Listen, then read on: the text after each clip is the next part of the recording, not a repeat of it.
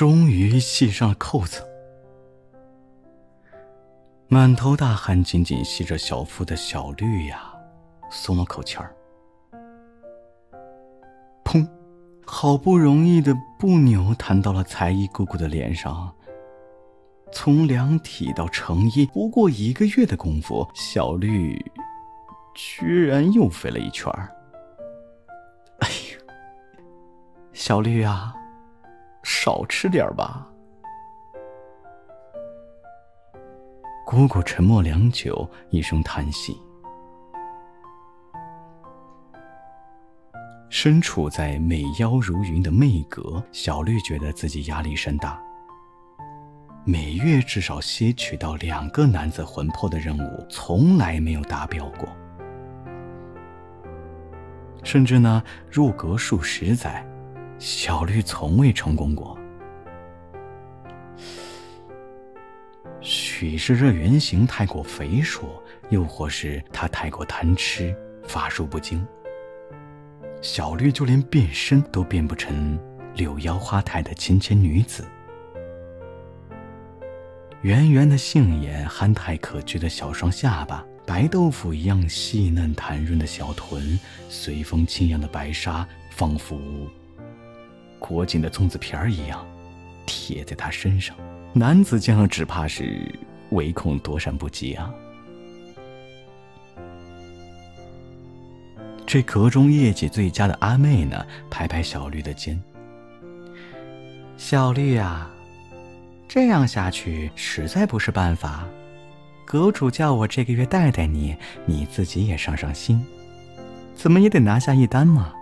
再没生意，可是要被逐出阁了呀。”又凑到小绿耳边低语：“妹妹啊，长得美的是妖精，长得丑的叫妖怪，你可不要自暴自弃啊。”小绿呢，委屈的摸摸肚子：“呃，妹姐姐，我又饿了。”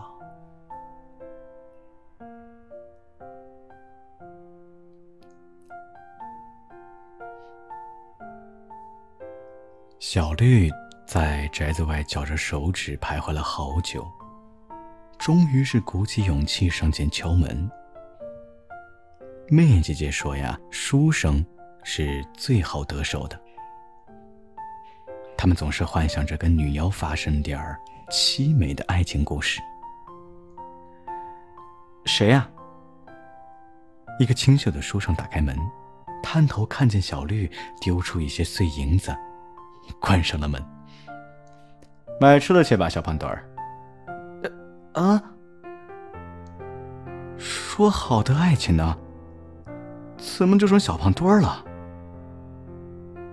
小胖墩儿，小胖墩儿，小胖墩儿，小胖墩儿，墩儿墩儿墩儿墩儿墩儿墩儿墩儿。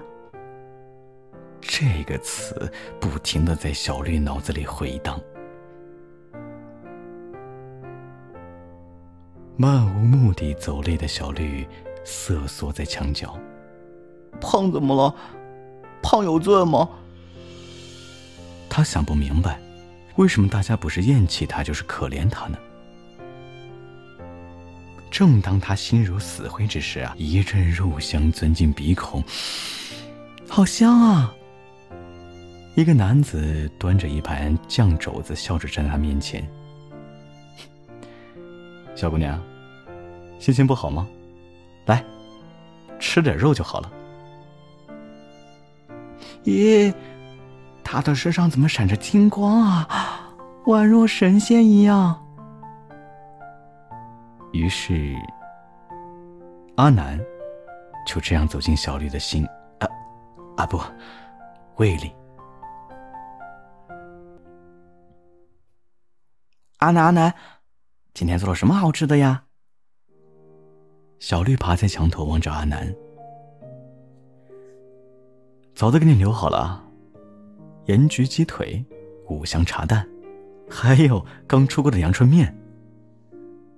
阿南打开锅盖，香气扑鼻。小绿呢，成了阿南小吃摊上每天晚上最后一位客人。无论多晚，他都会等到小绿来了之后才肯收摊儿。小绿，你知道吗？你吃东西的样子啊，特别可爱。小绿抹抹嘴角的油渍，杏眼弯成好看的弧线。嗯，谢谢你，阿南，你做的东西真好吃。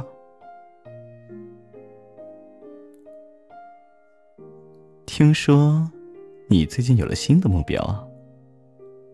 阿妹从树上轻轻跃下，挡在了回阁的小绿身前。呃，好像是吧？太好了，妹妹。虽说厨子并不是什么优质货源，可是万事开头难嘛。只要你开了这个张，往后的日子呀就好说了，也不怕被逐出阁了。哦，可是我还不想吸他的魂魄。小绿咂巴着嘴角的余香，有些不舍。为何？他做的酱肘子是我吃过最好吃的，还有黄豆猪蹄儿、糯米糯米藕、三鲜水饺，还有好多好多吃的。小绿的声音越来越低。妹妹切记贪吃误事。哦，妹妹知道了。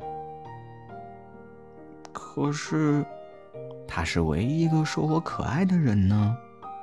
小绿心里这样说。哎，我刻意为你做的，你最想吃的松鼠桂鱼。再不吃就不脆了。阿南一脸期待的看着小绿，小绿夹了一块送进嘴里，却什么味道都嚼不出来。嗯，好吃。小绿啊，你是不是碰到什么不开心的事情了？连肉都吃不下去了？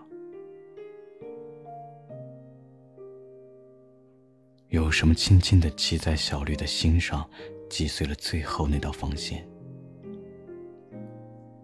阿南，你陪我喝点酒吧。三两个冷菜，一坛杜康，两人从天黑聊到天明。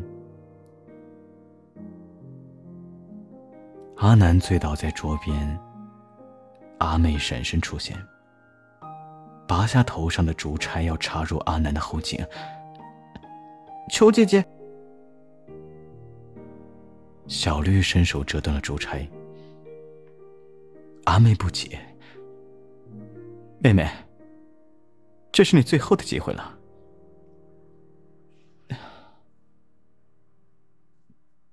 姐姐带我回去跟阁主请罪吧。只要能放过他便好。”阿妹凝望着小绿的眼睛。漫长的岁月里，她移动过真情，内心不忍。你可知这一去是要受鞭挞的，收三百年修行，弄不好会被打回原形，甚至灰飞烟灭。你可愿承担？我愿承担。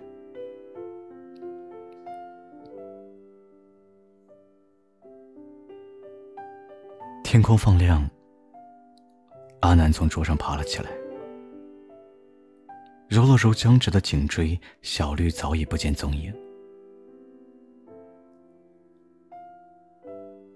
那日以后啊，阿南总把小吃摊开到很晚很晚，却再没见过小绿。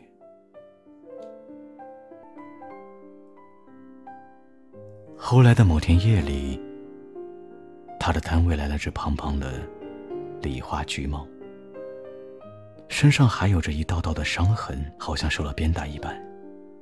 一见到阿南，就赖在他的脚边，再也不肯离开。